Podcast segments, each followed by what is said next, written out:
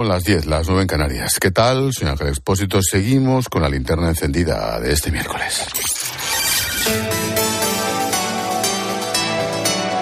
Con Expósito, la última hora en la linterna. Cope, estar informado.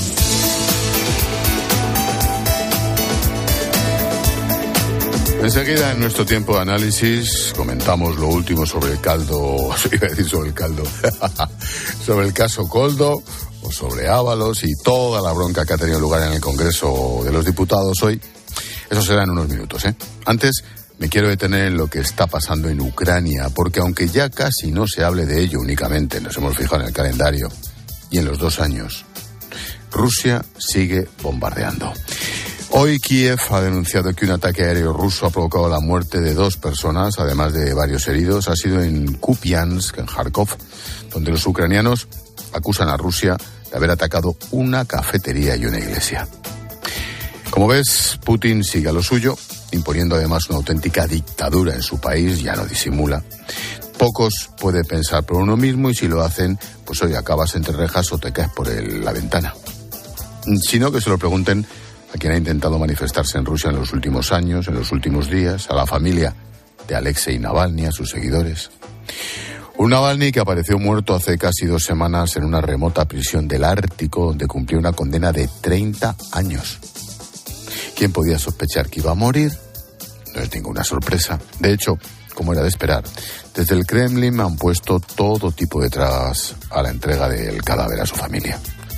Hoy, su viuda, Julia Navalnaya, ha explicado que su marido fue torturado durante tres años. Le hicieron pasar hambre en una celda minúscula, sin visitas, sin llamadas, sin cartas. La más absoluta humillación. Prueba de ello es que enviaron a Navalny al Ártico sin avisar siquiera a su abogado. Estuvieron días y días para saber dónde estaba. A Julia Navalnaya le hemos escuchado hoy en un discurso en el Parlamento Europeo. Putin killed my husband, Alexei Navalny. On his orders, Alexei was que fue torturado durante tres años, que le hicieron pasar hambre y le aislaron del mundo en una celda diminuta para después matarlo. And then they killed him. Había dudas de cuándo se iba a celebrar el funeral. En un primer momento se especuló que este jueves, mañana, pero el entorno del opositor reconoció dificultades para, para hacerlo mañana, así que será el viernes. Motivo. Las autoridades rusas no querían que se celebrara el jueves porque Putin va a dirigirse al Parlamento para dar su tradicional discurso sobre la nación. Según Moscú, si coincide en el mismo día, esto podría desembocar en protestas contra el presidente. Es decir, quieren tenerlo todo controlado. Y sobre todo, a dos semanas de las elecciones presidenciales que se celebran el 15 al 17 de marzo. El todopoderoso Putin busca su reelección para un quinto mandato de seis años y lo de calificar a esto elecciones presidenciales no deja de ser una broma de mal gusto. Bueno, visto lo visto, parece difícil derrocarle a pesar de todas las sanciones ejecutadas desde Occidente, sanciones que, por cierto, quien las aplica, nosotros entre ellos, nos las pasamos por el forro. Bueno, la mujer de Navalny pide una estrategia diferente para combatir. Para ella, los castigos económicos no funcionan, es evidente. Y ha pedido a la Unión Europea que sean innovadores porque hablamos de un Putin, dice, que no tiene principios morales, que sería el líder de una organización criminal. En fin, ahora que estamos en clave interna en tiempos de amnistía, de coldo, de ábalos, conviene de vez en cuando levantar la mirada, la perspectiva y ver más allá, porque la guerra de Ucrania, la guerra híbrida de Rusia contra esta parte del mundo nos pone en riesgo. Pone en riesgo nuestros sistemas. Y no es una exageración. Es un aviso para navegantes. Tiempo de tertulia, hoy con Julio César Herrero y con Carmelo Encinas. Escuchas la linterna. Con Expósito. Cope, estar informado. Carmelo Encina, buenas noches. ¿Qué tal? Buenas noches a todos. Julio César Herrero, buenas noches. ¿Qué tal? Buenas noches. ¿Estáis de acuerdo conmigo? Me Sí. refiero en el fondo de la cuestión, más allá en los detalles o en lo que haya dicho la mujer de Navalny. ¿Estamos en guerra? Estamos, eh, yo creo que hay una guerra, eh, no sé si aplicarle el término de fría, ¿eh? porque la guerra hay una parte, digamos, caliente, Ah, que es Ucrania, ¿no? Eh, donde hay eh, bom- bombas y donde hay muertos eh, y donde hay destrucción y desolación. Pero eh, hay una, yo creo que hay una guerra fría con Occidente ¿eh? y, y no, yo creo que lo que no ha hecho Occidente bien es tomarle la medida al, a la guerra, esa que llamas guerra híbrida o que la llaman guerra híbrida y que tampoco sé muy bien por qué no somos capaces de contestarle de la misma manera. Eh, quizá porque no es un mundo ni es una ni es un, ni es un campo en el que yo sea experto, pero creo que lo que puede hacer eh, Putin como está haciendo también lo podría hacer Occidente contra él. Es obvio que las sanciones económicas eh, no han funcionado, no han funcionado. No sé si es porque se las han saltado algunos o porque no es posible aplicarlas, porque vivimos en una globalidad que no es fácil aplicarlas. Lo cierto es que él, eh, digamos, tampoco tiene ningún problema interno en el país Y si lo tiene, lo tira por el Exacto, quinto. el que le impida, o sea, si, llega- si muere la gente, o sea, los ataúdes que puedan llegar eh, procedentes de Ucrania, le, le dan igual, no le crean ningún tipo de malestar social, tiene completamente eh, aplastada a la oposición y, por supuesto, no hay prensa libre, con lo cual tampoco por ese lado tiene críticas eh, que le puedan inquietar. Eh, hay unas elecciones que no son libres porque se ha cargado a los opositores. En fin, eh, no tiene ningún problema interno ¿eh? que le digamos que le pueda alterar para nada y por tanto, bueno, pues campa por sus respetos. Ese es el gran peligro eh, de este personaje. que no hemos podido o no hemos sabido o no hemos sido capaces de meter en cintura desde Occidente. Porque, bueno, pues a lo mejor también porque hay intereses económicos de por medio que no lo hacen fácil. Julius. Yo, que no soy especialista en estrategia militar, eh, creo que, que- que Rusia tiene varios frentes abiertos que los lleva a, a la par.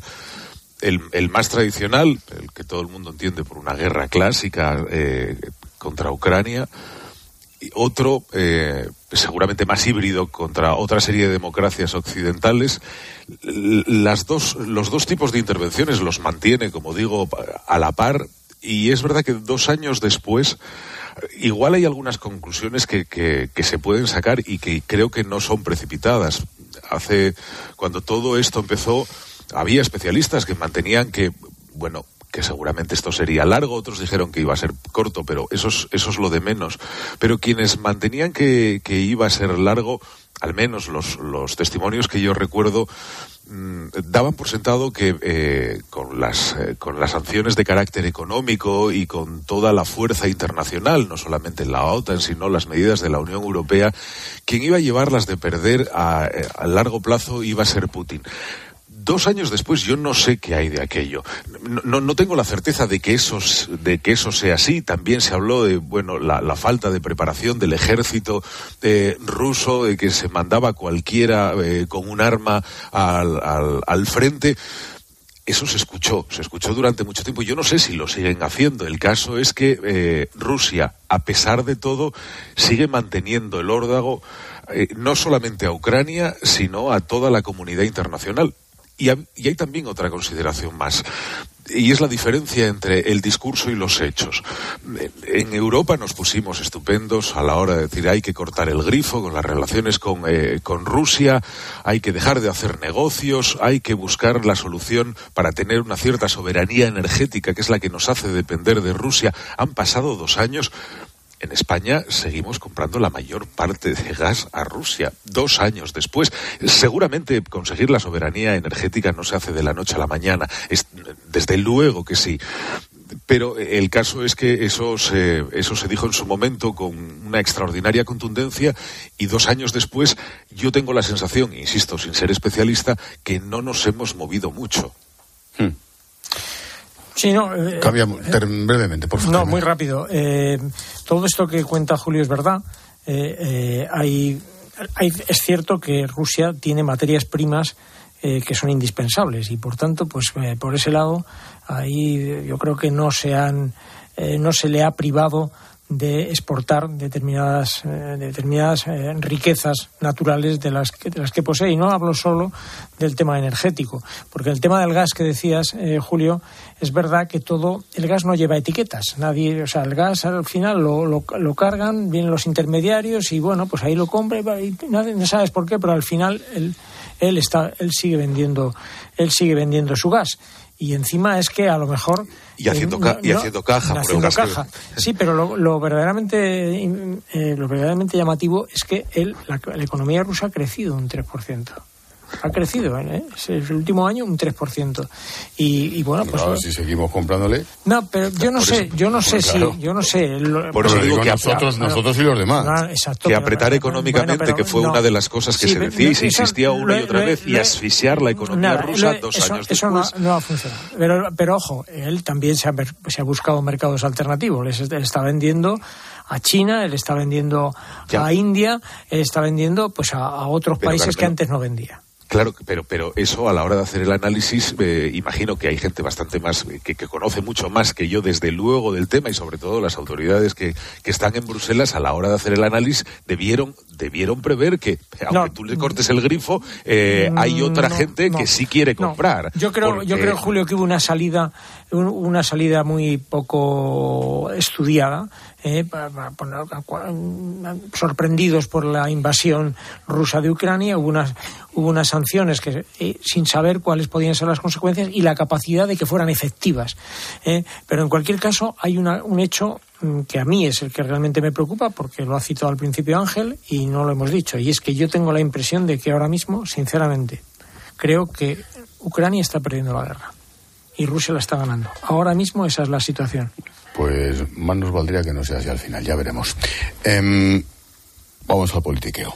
Necane. Protagonista Ábalos, que ha evitado hoy el Congreso y eso que era su primer día como diputado del Grupo Mixto. No estaba muy emocionado y ha preferido hacer una ronda de entrevistas por varios medios de comunicación para defender su inocencia y explicar por qué no entrega su acta como le exige el PSOE.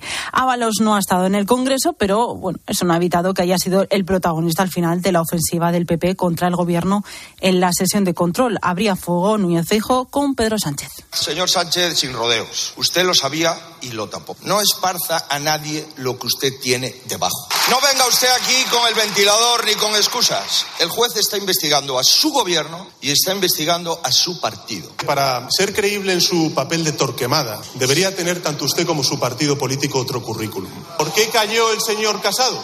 El señor Casado cayó por denunciar una trama de corrupción y usted está en pie por tapar y tolerar esa corrupción.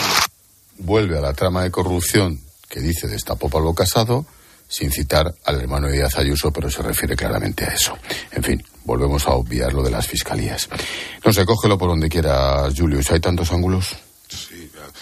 Da, da, una pereza extraordinaria pues nivel. Prepárate para lo que te quede. Ya, ya, pero eh, porque hay una crítica que hace eh, que hace Fijó, que, que, en fin, era previsible. La respuesta que escuchamos del presidente la, la, la, dificultad que tienen tanto unos como otros para encajar la crítica y ser capaz de refutarla sobre los propios hechos y, si y no defenderse. Manera, ¿Y si no hay manera de refutarla? Y pues entonces encajarla, que tampoco pasa nada por encajarla, pero cuando la línea de respuesta es y tú más, o anda que tú, pues tú tres veces más. El nivel del discurso resulta, resulta desesperanzador porque, porque no evoluciona, porque no se saca nada en limpio, porque es simplemente una refriega dialéctica que no acaba en nada. Eh, y luego que el, que el presidente del gobierno vuelva otra vez, es verdad que ahora con un poco más de cuidado, quizá sabedor de que como vuelva otra vez a sacar el nombre, a lo mejor igual a Ayuso se le calienta lo que sea y lo llevan a los tribunales, porque claro, hizo algunas declaraciones hace unos días que eran perfectamente, que eran querellables eh, a la hora de citar al hermano de la presidenta de la comunidad. Volver otra vez con este caso que a lo mejor el partido, bueno, a lo mejor no, el Partido Popular, si hay que echar algo en cara, tiene algunos casos de corrupción que se le pueden sacar que son casos de corrupción absolutamente resueltos, además también por la justicia. Y sin embargo, se están fijando en uno en donde, que ha sido visto por la Fiscalía Española, por la Fiscalía Europea y en donde no se ha llegado a nada. No hay nada no sé si entre de toda la panoplia de casos que pueden afectar al Partido Popular, como también al Partido Socialista, porque anda que están los dos como para darse lecciones. ¿El Partido Socialista está, está capacitado? ¿Tiene alguna autoridad moral para dar alguna lección sobre, sobre corrupción? Es que, que rápido se olvidan las cosas con tan poco tiempo que ha pasado de algunos escándalos, algunos de ellos que llevan la firma del Partido Socialista y que casualmente son o es el más grave en la corrupción institucionalizada y desde un gobierno que ha ocurrido en la historia de la democracia. Eh, es evidente que no está nadie, eh, ninguno de los dos partidos están en condiciones de dar demasiadas lecciones. Eh, este es un asunto feo, muy feo, que hace mucho daño al Partido Socialista. Yo diría que el Partido Socialista está atravesando ahora mismo una situación casi de shock. Eh, porque bueno, eh, es, un asunto que pinta mal, que pinta mal y que afecta, eh, aunque todavía no ha habido ninguna imputación, es verdad, ni ninguna, ninguna ni ha sido investigado. el ministro, el exministro Ábalos, lo cierto es que bueno, él afecta directamente, porque desde luego, como poco, visto lo visto, lo que está claro es que tiene una grave, gravísima, desde mi punto de vista, responsabilidad ineligendo y, y vigilando. Esto es, esto es obvio. ¿eh? Porque ocurra lo que ocurra, que yo no sé lo que ocurrirá, yo no, no sé lo que se logrará demostrar de este tema de Coldo y sus, y sus mariachis. No lo sé, la verdad. A ver, si, el, mariachi era Coldo. Lo que, lo que sí está claro, lo que sí está claro es que, hombre, ahora que ha salido toda la trayectoria de este, de este personaje que se enseñoreaba en el Ministerio de, de, Fomento y de Transportes, eh, que se enseñoreaba pues, como alguien que alguien bueno, sin un currículum, porque bueno, yo tengo muchos respetos a los porteros de discoteca, pero ya los porteros de puticlub un poquito menos. Pero efectivamente, pero, pasar de pero pasar de portero de lo que sea, no, no, de puticlub, a, digamos a, estar en el consejo de administración de Renfe y de Puertos del Estado, hombre, yo creo que hay, algún término hay intermedio. Algún tendría que haber algún término intermedio, efectivamente. Entonces, esto, fijaros lo que os digo, ocurra lo que ocurra con este proceso, porque imagínate que el juez al final entiende eh, que, este, que, que, ahí no ha habido ilegalidad, que puede haber habido, eh, imaginemos, eh, algo poco estético, poco ético, pero que no se les puede, por decirlo de alguna manera, empurar ni a él, ni al empresario, ni al, al intermediario. Estos, estos tres personajes que son los que ahora mismo están, están declarando ante el juez. En cualquier caso, hombre, eh, este personaje deja en muy mala digamos, en muy mala situación eh, al, al exministro eh, mm, Ábalos. El Ábalos, ojo, y otras muchas cosas que son los que se las compraron, porque luego habrá que estudiar qué pasó y qué no pasó. Pero fíjate qué detalle. Lo acabo de ver en un correo electrónico. Mañana hay un desayuno de Europa Press con Ángel Víctor Torres. Mm. Debía estar mm, programado de tiempo atrás. Y mañana el ex presidente de Canarias, actual ministro de la cosa de las administraciones públicas, que no me acuerdo cómo se llama, Ángel Víctor Torres, le presentaba María Jesús Montero, ministra de Hacienda. Curiosamente, por problemas de agenda, esta tarde María Jesús Montero ha, ha dicho que no le presenta, le presenta a Torres Mora, que ya no va al acto. ¿Casualidad? Ni de coña. Sí, no, no parece que no parece casual, pero bueno, es que tampoco sé muy bien eh, que yo creo que aquí todo el mundo, eh, mientras esto, digamos, se despeja un poco, eh, entiendo que a ver quién hace una laudatio de Ángel Víctor Torre con la que se, encima. Que se quieren quitar del medio, ¿no? Esto, es, esto es evidente. pero, en fin, hay algo que sinceramente me ha sorprendido. A mí me ha sorprendido que el juez, el juez, hoy que ha ido ha ido a declarar el, el ahí, ¿cómo se llama? El empresario. El, empresario. Sí. Eh, no me viene el nombre a la cabeza. No te digo. Eh, pero, Aldama. Eh, no, no, Aldama es el intermediario. No, el intermediario. Aldama es el intermediario, que es el que parece ser que tenía un pase por para entrar en el ministerio como Pedro por su casa. Sí, eso, es, sí. que eso es otra cosa. Estas son las cosas que yo creo que es que van a quedar... Cueto. Cueto, sí, el empresario. Que le he visto muy tranquilo y me ha sorprendido porque el juez hasta media hora. Sí, yo le he visto, no, no, no, no, yo le he visto muy tranquilo, pero solo ha contestado a su abogado. Sí, sí, a su abogado. Si tú estás tan tranquilo, respondes a todo el mundo. Mm, Bueno, no lo sé. Yo Perdóname. Sí, lo cierto- Solo a tu abogado. no, No, ha jodido. Lo cierto es que el, el juez ni le ha pedido fianza ni y se supone que es el cabecilla de la trama. O sea que esto, además, habrá que demostrar eh, y a ver hasta qué punto la justicia, porque bueno, el Código Penal es, es como es y, y, oye, y hay que demostrar las cosas. Pero dicho lo, dicho lo cual, es que, o sea, estamos asistiendo a cómo eh, eh, puede encumbrarse alguien que no tiene el menor mérito, el menor mérito, eh, para hacerlo eh, y convertirse en un personaje que campa por los respetos de, de- de- del- ¿Pero a quién te refieres? ¿A- a Ábalos o a Coldo? Me refiero a Coldo, me refiero a bueno al intermediario este Aldama, que parece ser, hoy ha trascendido, que tenía un pase eh, que, para entrar en el ministerio como si fuera una autoridad, eh, y que esta gente se iba. Bueno, hemos escuchado las declaraciones del alcalde de León. O sea, que se iba allí y, decía, bueno, ya, que estoy aquí. Sí, oiga, se iban que- de eh, muchas más eh, cosas, sí. sí. Eh, Julius. Sí, yo es que mm, no creo que haya una relación entre la mayor y menor formación que uno tenga o el trabajo que desempeñe y la catadura moral. Hombre, pero tiene Eh, que haber un. Hombre, para llegar al Consejo pero de Administración espera, de Renfe. espera, no, espe- espera, ¿eh? espera. o Deportes del Estado. Hay, Ya, ya. hay que tener un poquito de Eh, currículum, ¿no? Más pues, allá de portero de un puticlub. Segu- seguramente, seguramente no, pero no, no, no hablaba, no hablaba, no, no estaba ahora mismo haciendo referencia a si era- tenía el perfil más, más adecuado para, para sentarse ahí. Bueno, por, por cierto, si uno echa un vistazo a los perfiles de quienes se han estado sentados en los consejos de administración en los últimos años, eh, por parte de los diferentes partidos políticos, uno se llevaría las manos a la cabeza y, sin embargo, Te doy la ninguno está- razón, ninguno completamente, está- ¿eh? ninguno está imputado por nada. Exacto, Reparamos a- ahora en esa circunstancia simplemente por el hecho Pues de que este tipo eh, exacto pero si uno eh, Pues si a eso uno me sabe- refería, Julio.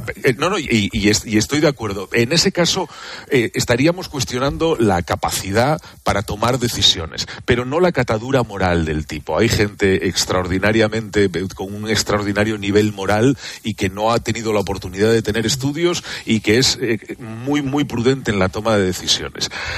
Más allá de eso mm, el- lo, que- lo que está manteniendo Ábalos, yo, yo hay un punto que me parece que sí tiene razón, cuando él eh, sostiene que en cierto modo es una, no, es, no sé, no es una cabeza de turco, pero es, es una excusa para que el gobierno mantenga su propio discurso.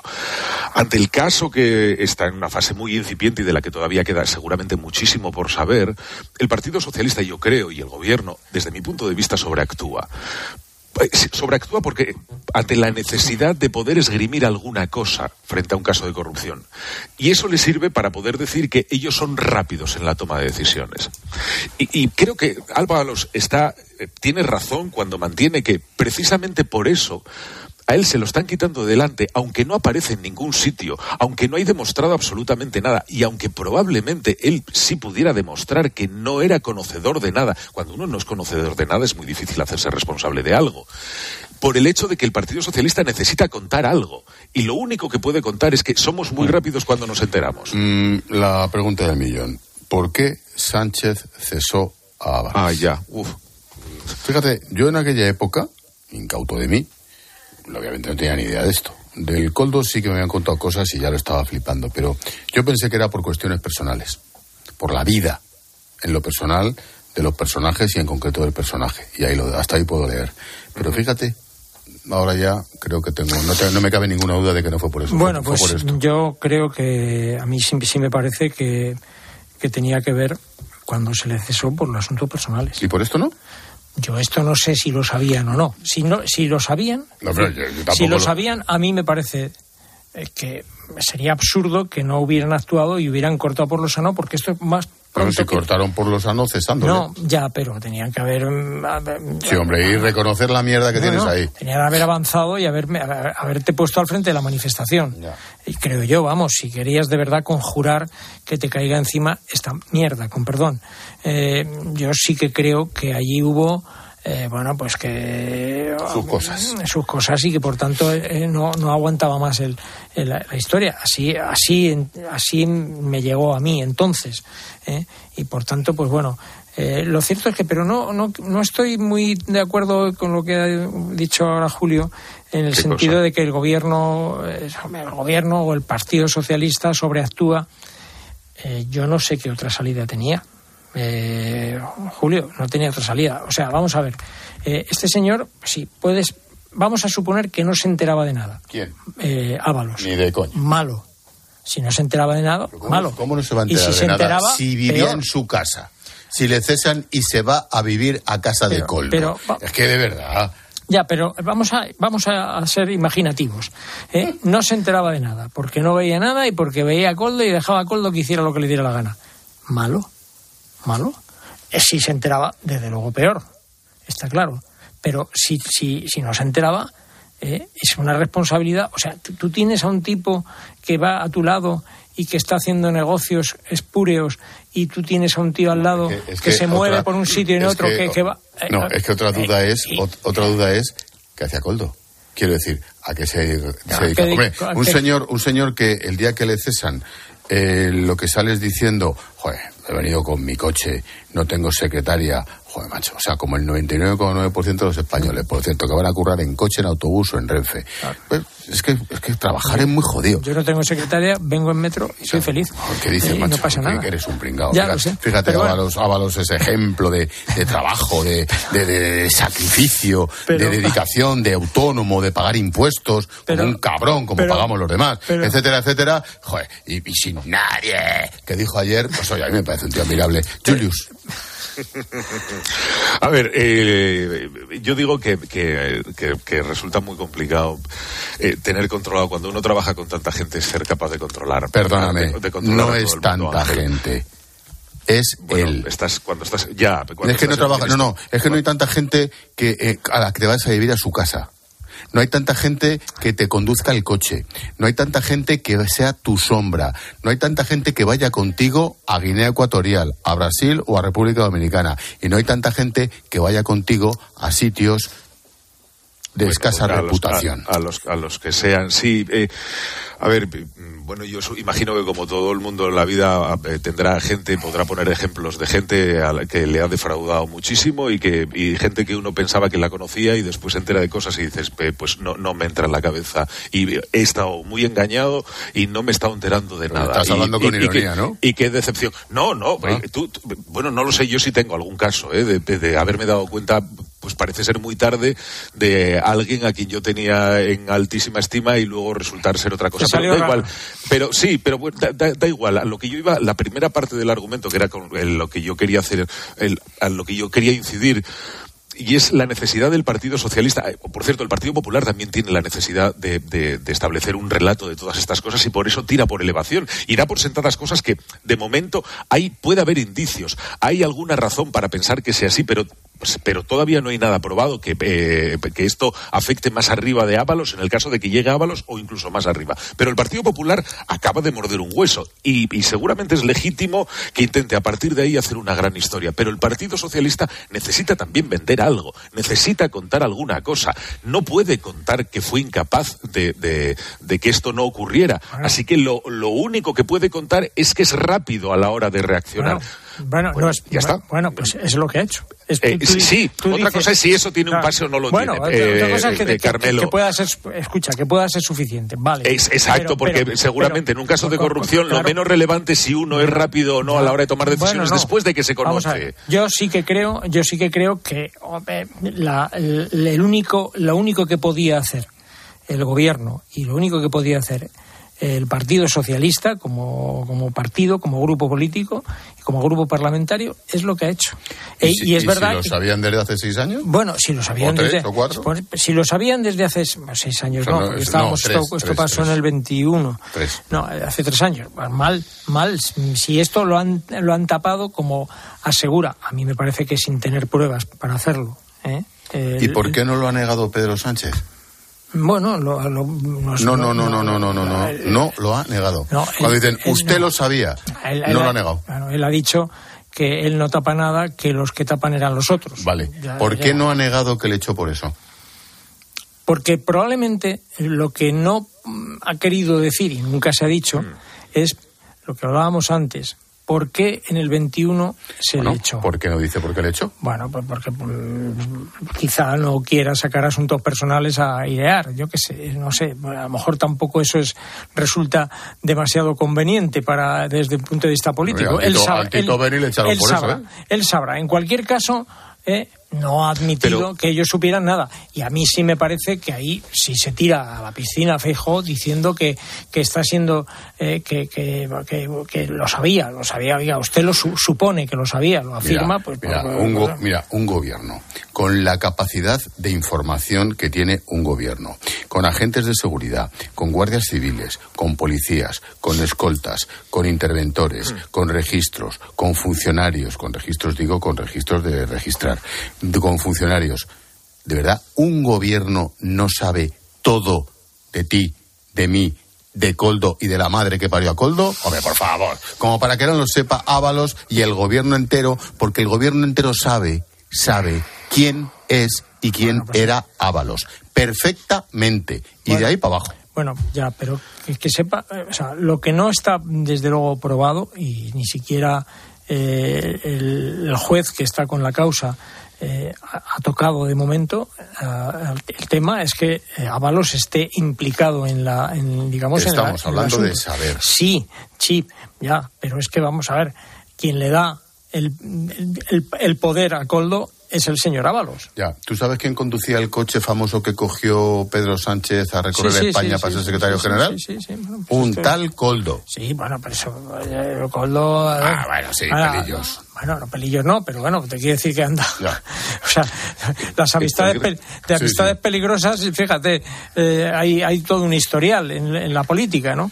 Eh, Pero, eh, eso, no quiere, especular- eso, no, eso no quiere decir que estén implicados todos y cada uno. A mí me parece que, a mí me parece que, mm, o sea, la sensación que me da es que cuando el juez no ha querido tocar el, el tema Ábalos es porque no, no entiende que no ha habido una conex- que no ha habido un enriquecimiento por parte de Ábalos. No, pero no, sí no una- volvamos al enriquecimiento, sí. porque acabamos con Griñán siendo un gran hombre de Estado.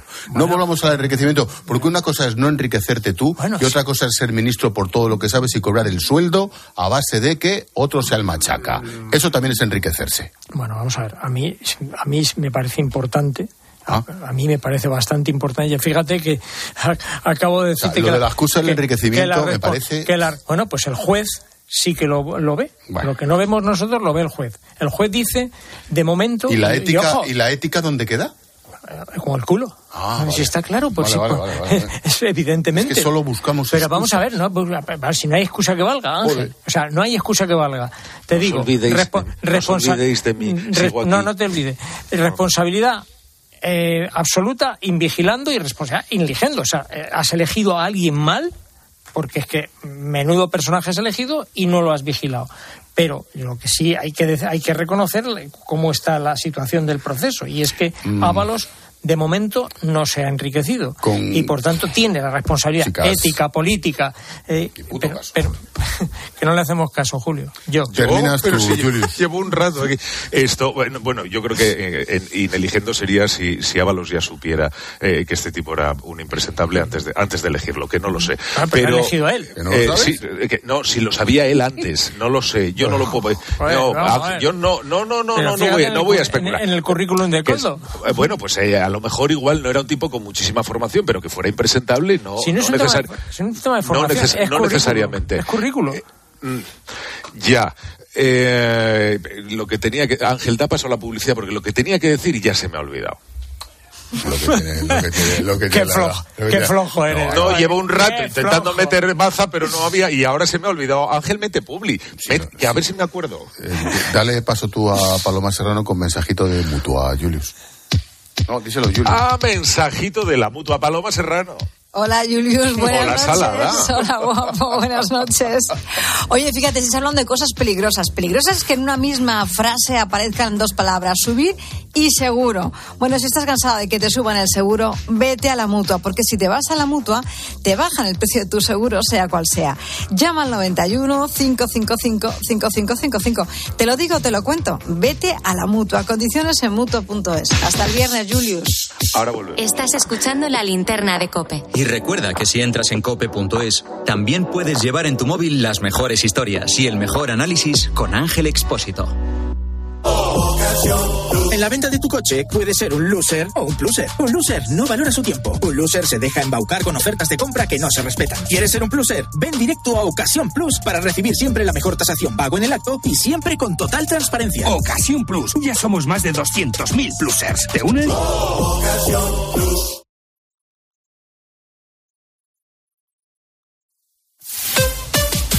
Escuchas la linterna. Y recuerda, la mejor experiencia y el mejor sonido solo los encuentras en cope.es y en la aplicación móvil. Descárgatela. La relación se hace más intensa cuando no hay distancia. Acércate más, siente más. Cupra León. Ahora por 27.900 euros con 5 años de garantía y mantenimiento. PVP en Península y Baleares para unidades en stock financiando con Volkswagen Bank. También híbrido enchufable. Descubre más en cupraoficial.es. Estimados viajeros, verano a la vista. El verano está más cerca de lo que crees. Reserva tu viaje con Holiday para las vacaciones de verano a Ribera Maya, Punta Cana o Cayo Santa María. Consigue un cupón regalo de hasta 600 euros en el corte inglés.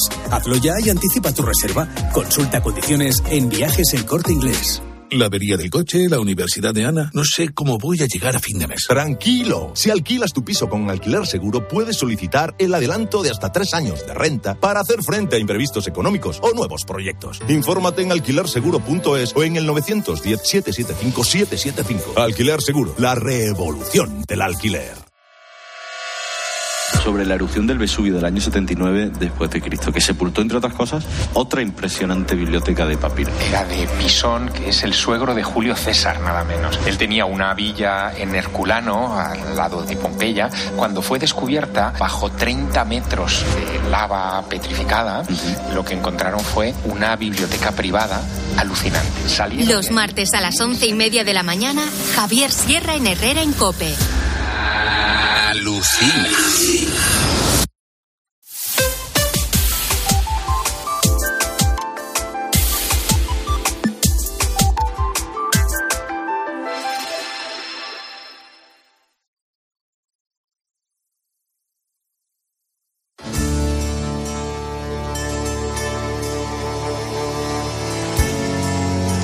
Expósito. La linterna. Cope. Estar informado.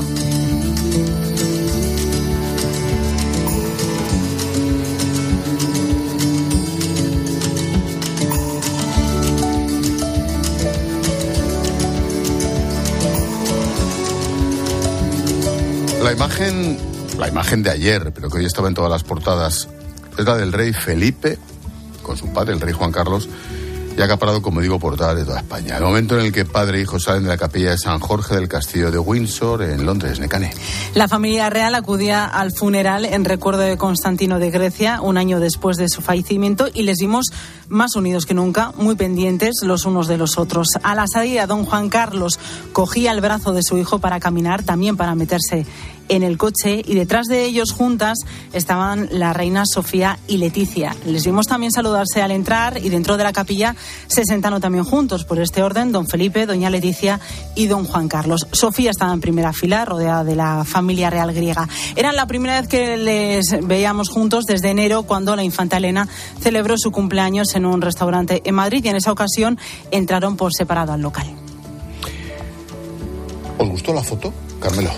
A mí me pareció que era un paso más hacia la normalidad familiar, eh, porque no hay que olvidar eh, que para, para un hijo, eh, para un hijo como es el rey Felipe VI, ha tenido que ser brutal lo que ha ocurrido con respecto a su padre, y él ha tenido que apartar a su padre de su vida por razones de Estado, por razones de que, bueno, pues que la corona no se viera perjudicada. Porque eh, y entonces, pues bueno, a mí me parece que lo que se va, en lo, que hay que avanzar es que la parte familiar eh, se pueda ir resolviendo poco a poco, que no, no se resolverá del todo hasta que el rey emérito vuelva a España que no tiene por qué ser una vuelta institucional, no tiene por qué dormir en la zarzuela. No. Pero sí creo que a mí sí me parece que hay que ir avanzando porque él tiene una edad y a mí me parecería mal que tuviera un problema de salud grave eh, y, lo, y, viniera fuera de España. En, una caja fuera de España. Julius, breve, porfa. Sí, que, eh, que por una eh, que por una idea de, de, de, servicio público tan tan comprometida se haya roto una relación entre un padre y un hijo a mí a mí me parece algo algo muy doloroso y que yo yo, yo, no alcanzo a entender, probablemente porque yo no tengo esa vocación de servicio. Mm, bueno, Hablo, y porque no tienes ese peso encima. Claro, no, a eso, a eso me refiero. Yo, yo no tengo esa responsabilidad, afortunadamente, que me obliga a decidir entre, entre la familia y el puesto que ostento. Así que ver que un hijo ayuda al padre mmm, ya debilitado y después de que haya pasado este tiempo y que las cosas parece que vuelven a ser como nunca tuvieron que dejar de ser desde mis, mi punto de vista, porque creo que son dos planos diferentes, me parece que es algo que conviene celebrar. Fernando Rayones, periodista, colega, experto en casas reales y profesor del CEU, que siempre se nos olvida. Fernando, ¿qué pasa? ¿Cómo estás? Muy buenas noches a todos. Gracias por acompañarnos, amigo. Oye, ¿cómo interpretas estas imágenes? ¿Te gusta? Mm, yo creo que son unas imágenes que en general gustarán a todo el mundo porque lo que vemos es una imagen del rey de España sirviendo de apoyo, sirviendo de bastón, sirviendo de eh, acompañamiento a un anciano. Eh, incluso la gente que tiene pues más eh, eh, ojeriza al rey Juan Carlos por todo lo que se hizo, no, no, no voy a entrar ahora en eso eh, yo creo que ya le está viendo pues muy mermado y no sé si era Carmelo quien lo decía, pero la imagen que no se puede repetir es eh, verle llegar a España en un ataúd. Creo sí, Carmelo, Carmelo, Carmelo, Carmelo ha dicho, Fernando, precisamente eso, que el problemón que suponía, claro, ¿no? Carmelo, es que... más o menos ibas por ahí. Sí, sí, este era el, esa es la tesis exactamente. A mí sí me parece que eso es lo que eh, no debe ser. Ojalá, yo le deseo una larga vida al rey emérito. Ojalá. Bueno, pero algún día ocurrirá. Eh, pero claro. evidentemente, pues todos tenemos que pasar por el trance final eh, y él tiene una edad y por tanto, pues lo deseable a mí me parece es que eh, ocurra lo más tarde posible, pero aquí en España. Decías, Fernando. No, y además que vuelva a España, que cuando sea muera, y, tribute Hacienda también, pues aquí en España. No, eh, en fin, pues esto parece una una cosa, no es que yo haya trabajado Hacienda ni me caigan especialmente bien, sino que, bueno, pues aproveche la coyuntura para resolver todos aquellos problemas que ya ha resuelto, pero por los que tuvo que irse. A ver, hace tres años y medio ya que, que se marchó. Es un tiempo. Eh, Hemos visto distintas imágenes. Yo creo que ha pasado un tiempo prudencial y, es un tiempo prudencial que marca la edad de, del rey don Juan Carlos, ¿no? Eh, por lo demás, bueno, pues la familia real ha dado una imagen de unidad. Eh, menos mal que en la puerta de esta catedral de la capilla de Windsor no se han reproducido algunas otras imágenes que hemos visto en Palma, ¿verdad? Que todos recordamos y creo que hay que ir normalizando un poco todo lo, lo que ha ocurrido en el entorno de la familia real, porque, porque yo creo que la institución, y hablo de la jefatura del Estado, necesita visualizar, que es lo que hemos visto en esta puerta de Windsor, una buena relación, en este caso entre padre e hijo, entre suegra y nuera, y, creo que incluso eh, no hemos visto imágenes de la infanta Cristina, que iba con su hijo también, que estaba presente en el funeral, con la infanta Elena. Bueno, yo creo que todo esto hay que normalizarlo, ¿no? Porque, ¿Tú crees, ¿tú crees Fernando, porque... que está, que está relativamente cerca una vuelta de Juan Carlos a España? Yo creo que sí. Eh, uno puede pensar que, que, las imágenes estas se han producido por casualidad. No. No, Juan Carlos acudió y entró a la capilla eh, con, con una, un ayudante, un ayudante que le sirvió de apoyo. Y sin embargo a la salida, pues, pues eh, el rey Felipe VI, pues lo que quiso es ser él y sabía que había cámaras, por supuesto, y lo acompañó hasta que se sentó en él. Pero luego hubo una conversación, pues con el obispo, hubo una conversación entre ellos, y yo creo que era lo que se pretendía. ¿Esto ha sido preparado? Pues sí, yo creo que ha sido preparado. Es una imagen deliberada.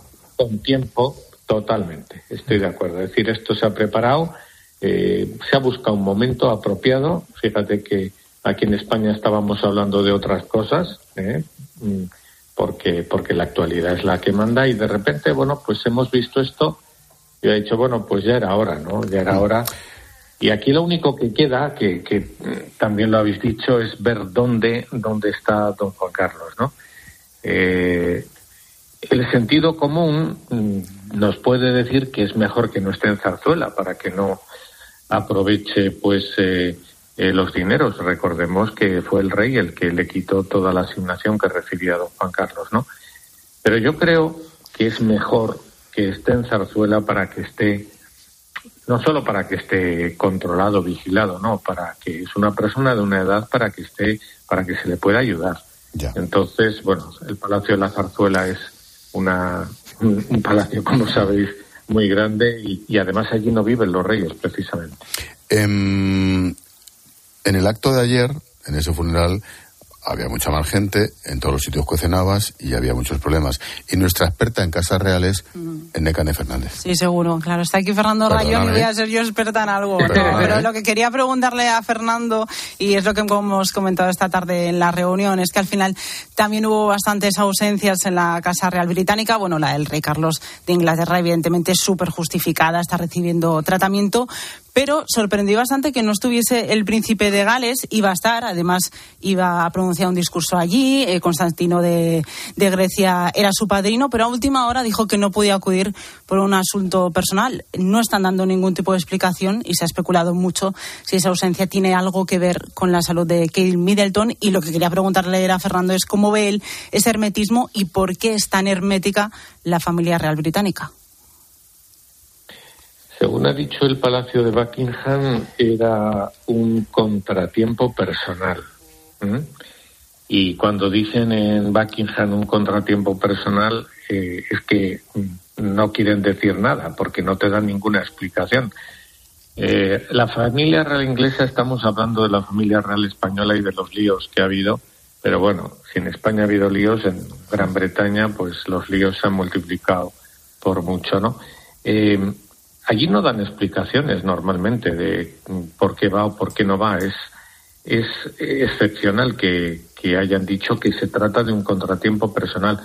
Uno piensa pues que naturalmente le ha debido pasar algo, su mujer está, está recuperándose de una enfermedad que no, que no terminamos. Bueno, sí, hay muchas especulaciones, yo creo que alguna puede acertar, ¿no? Pero, pero está recuperándose una enfermedad y que de repente el príncipe de Gales pues no esté allí, sobre todo no estando su padre, pero a mí, por ejemplo, me ha llamado mucho la atención cómo todo el resto de la familia real, eh, la princesa real, Ana, incluso el príncipe Andrés, Sarah Ferguson, estaban todos arropando precisamente a la reina, a Camila. Es decir, eh, creo que ha sido el primer acto en el que no están los príncipes de Gales, no está el rey, Carlos III, pues por lo que has, has comentado, Necane, mm. y de repente pues hay una mujer que es la que ejerce allí porque es la reina y porque y, bueno todos sabemos la historia la que es no pero allí no pestañea a nadie.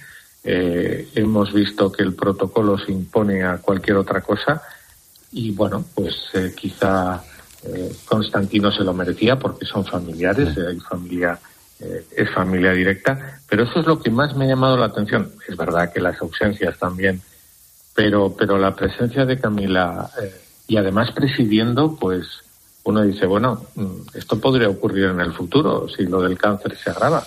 Bueno, veremos cómo se resuelve, claro. Sí, en fin, continuará en ambos casos, sobre todo lo que nos interesa, que es el, que es el nuestro. Fernando, oye, ¿todavía te aguantan tus alumnos? Eh, creo que sí. Dentro de poco lo vas a ver porque aterrizaremos por ahí. Ah, muy bien. Mira qué gente buena en el mundo. Aterrizaremos por ahí. Sabes que cuando quieras. Gracias, Fernando. Cuídate. Por supuesto. Buenas noches. Me quedan cuatro minutos, pero me parecía interesante la propuesta de Julio, me parecía curiosa. Sí, y es que el gobierno argentino ha prohibido el lenguaje inclusivo en la administración pública. Horas antes el Ministerio de Defensa también tomaba esta decisión y lo ha explicado Manuel Adorni, que es portavoz de presidencia de Argentina. No se va a poder utilizar la letra E, la arroba, la X y la evitar la innecesaria inclusión del femenino en todos los documentos de la administración pública. El lenguaje que contempla todos los sectores es, el, es la lengua castellana, es el español. Hay sectores que no se sienten contemplados. Bueno, es un debate que nosotros no vamos a participar porque consideramos que perspectivas de género se han utilizado también como negocio de la política. Julio. Es, me parece muy interesante. Ah, es verdad que Argentina tiene problemas muchísimo más graves que este. ¿eh? Esto, eh, de, desde luego que, que, esto no es lo fundamental que le pasa a Argentina. Yo no sé si, si en esta decisión hay más una defensa, una defensa del español y es cierto que la academia eh, es muy clara respecto al uso de esto que se ha venido a denominar lenguaje inclusivo y por, por esta obsesión de tener que visibilizar eh, sensaciones o, o sentimientos de todo el mundo que escucha o forma más parte de la campaña en contra de las políticas identitarias de, una serie de partidos políticos eh, entre los que el que dirige mi ley está, está bien visible. A lo mejor igual es un poco las dos cosas, no acabo de tener claro si alguna de las dos pesa más que la otra, pero también me parece que, que, es, que, es, innecesario todo esto, alargar todas las cosas, duplicar o triplicar eh, los, las expresiones. Eh, esto no ayuda nada al funcionamiento ni de la administración y además violenta un principio fundamental que es el de economía del lenguaje. Bueno, yo conociendo a mi ley creo que es más campaña contra las posiciones identitarias de otros partidos que, que bueno pues que tenga demasiado interés eh, el presidente actual de, de, Argentina por el por el lenguaje español. Sinceramente lo creo. Pero bueno pues, yo sí que a mí sí me parece que el lenguaje tiene que ser natural. Yo creo que forzar exacto yo creo que forzar las cosas siempre es eh, porque porque más es que no es que con el lenguaje no se puede jugar. El lenguaje es el que habla la gente. Eh, no no puedes forzar a la gente a que hable de una determinada manera eh, y por tanto pues lo que decía aquello que decía Suárez de vamos a llevar a, el, al, al, estado de, norm, de, normalidad lo que la calle es normal. Pues pues esto o sea, hay, hay, que ser hay que estar hay que ser realista y hay que no hay que complicarse la vida ni enredarse con las propias piernas. Entonces bueno en ese sentido pues a mí lo que me parece es que eh, es, es, verdad que mi ley pues tiene sus, sus manías y sus fobias y sus historias y que lo hará sinceramente porque no creo que le dé más pensada a esto por meterle el dedo en el ojo a, a los rivales políticos. Mm, Julio, mm, ¿nos hemos pasado con ese tema?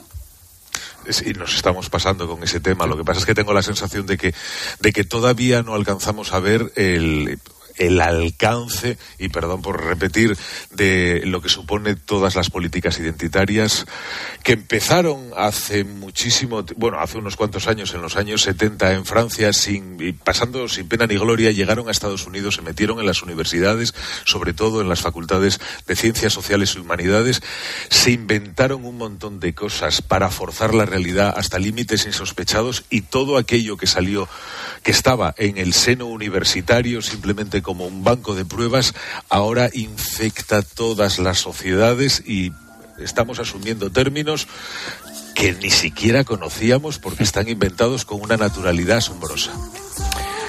Lo de la naturaleza y la libertad es importante lo del lenguaje también. Sin duda, sin duda. Seguro que sí. ¿Ya te has acordado, Julio, de lo que.? Sí, pero ya. Pero, eh, pero, pero claro, flash, a ver, un ahora. Flash, un flash. Eh, era sobre la motivación de Sánchez eh, eh, cuando decidió prescindir de, de Ábalos, pero nos queda Wow. en la primera franja de la tertulia. anda que no es profundo eso. Venga, pues para el próximo día. Gracias. Julius. A ti, Salao. Adiós, Carmelo. Un saludo Chao, a todos. Adiós, guapo. Adiós. El tiempo de tertulia, de análisis, lo cierra, como siempre, Jorge Bustos. Hola, George. Buenas noches, Ángel. El personaje del día es Santos Cerdán. Y si viajamos al futuro, y quizá un futuro no muy remoto, igual encontramos a Santos Cerdán sentado en el grupo mixto, junto a José Luis Ábalos, porque no puedo imaginar dos trayectorias más paralelas. Son muy parecidos Santos Cerdán y Ábalos en, su porte estético e incluso en su porte ético. Ambos eh, conocieron a, Coldo, fue Santos Cerdán el que le presentó, el que le puso en suerte a Coldo a, a Ábalos, que inmediatamente lo adoptó como chofer y escolta, pero que no se ha recatado en recordarlo en las entrevistas que está dando Ábalos, que todo viene de Santos Cerdán. Ábalos apunta a Santos Cerdán, al actual secretario de organización del PSOE, y el propio Feijó, hoy en la sesión de control del Congreso de los Diputados, apunta también a él. Si la responsabilidad política es el rasero por el que se miden las exigencias de dimisión, incluso las expulsiones de los partidos, entonces esa responsabilidad política afecta tanto a, a José Luis Ábalos como a Santos Cerdán y por no hablar de otros personajes que empiezan a quedar muy salpicados, empezando por Francina Armengol, por los contratos de la trama de Coldo. Sea como sea, al final a mí me parece que Santos Terdán esconde perfiles incluso más oscuros que los del propio Ábalos, porque fue Santos Terdán el ideólogo del blanqueamiento de Bildu, viniendo de Navarra, él fue el primero que convenció a Sánchez de que María Chivite debía gobernar con el apoyo de Bildu, que Bildu era un partido más perfectamente homologable. Y fue Santos Terdán también el que acudió a Waterloo a rendir pleitesía a Puigdemont bajo la foto del golpe de Estado de las urnas del 1 de octubre. Así que si, si me dan a elegir, que no, que, no me quedaría con ninguno, Quizá preferiría incluso a Ábalos, aunque solo sea por su coraje, por su coraje desesperado, que al oscuro y turbio Santos Cerdán.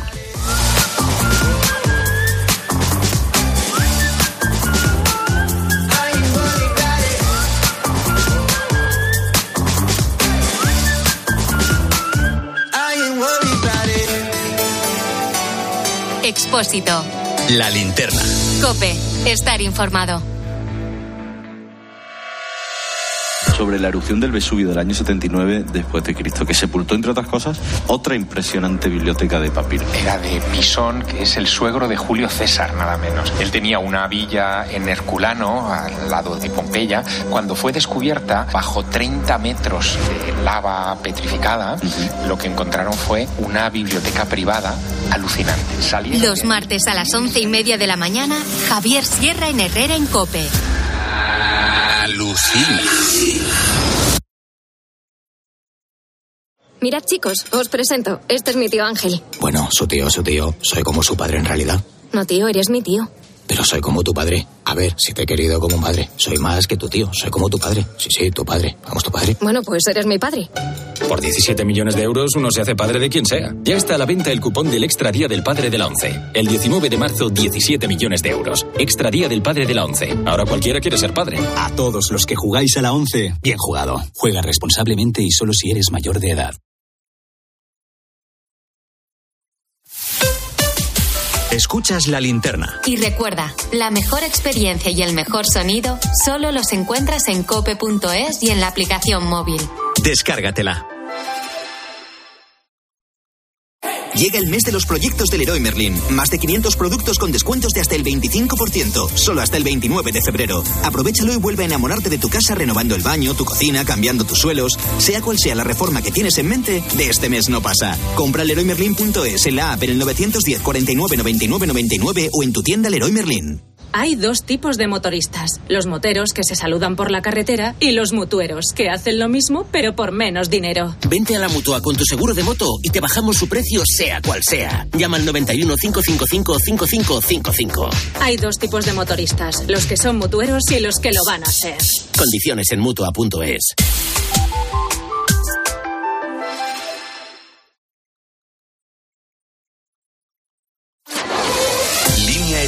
Cadena Cope.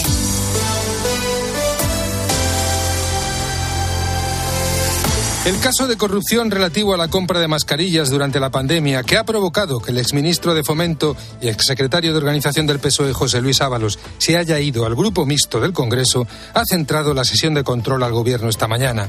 El Partido Popular y Vox han llegado con toda la artillería y han buscado convertir el caso Coldo en el caso Sánchez, con una batería de preguntas de las que el presidente del gobierno ha intentado zafarse. También han querido ahondar en la herida del pulso que Ábalos mantiene con la dirección del PSOE, que está creando desconcierto en las filas socialistas y que convierte a Sánchez en rehén de la información que tenga quien fue uno de sus principales hombres de confianza. Feijó ha recordado a Sánchez que los personajes de esta trama están en el origen de su carrera política y que no puede decir que no sabía nada de lo que ocurría en el Ministerio de Ábalos con las contrataciones de material sanitario. La respuesta de Sánchez no ha podido ser más difusa cuando ha tirado de un argumentario que los socialistas llevan repitiendo desde hace varios días, en el que el protagonista es el hermano de la presidenta de la Comunidad de Madrid, Tomás Díaz Ayuso, quien fue exculpado de todas las acusaciones, tanto por la justicia española como por la Fiscalía Europea. Sánchez ha vuelto a recurrir a la cantinela de la Gürtel, el proceso que motivó la moción de censura de Rajoy. Parece claro que Ábalos está poniendo a prueba la autoridad de Sánchez y eso genera nerviosismo y descontrol. Una situación inédita en la carrera política de un presidente cada vez más debilitado y dependiente de terceros.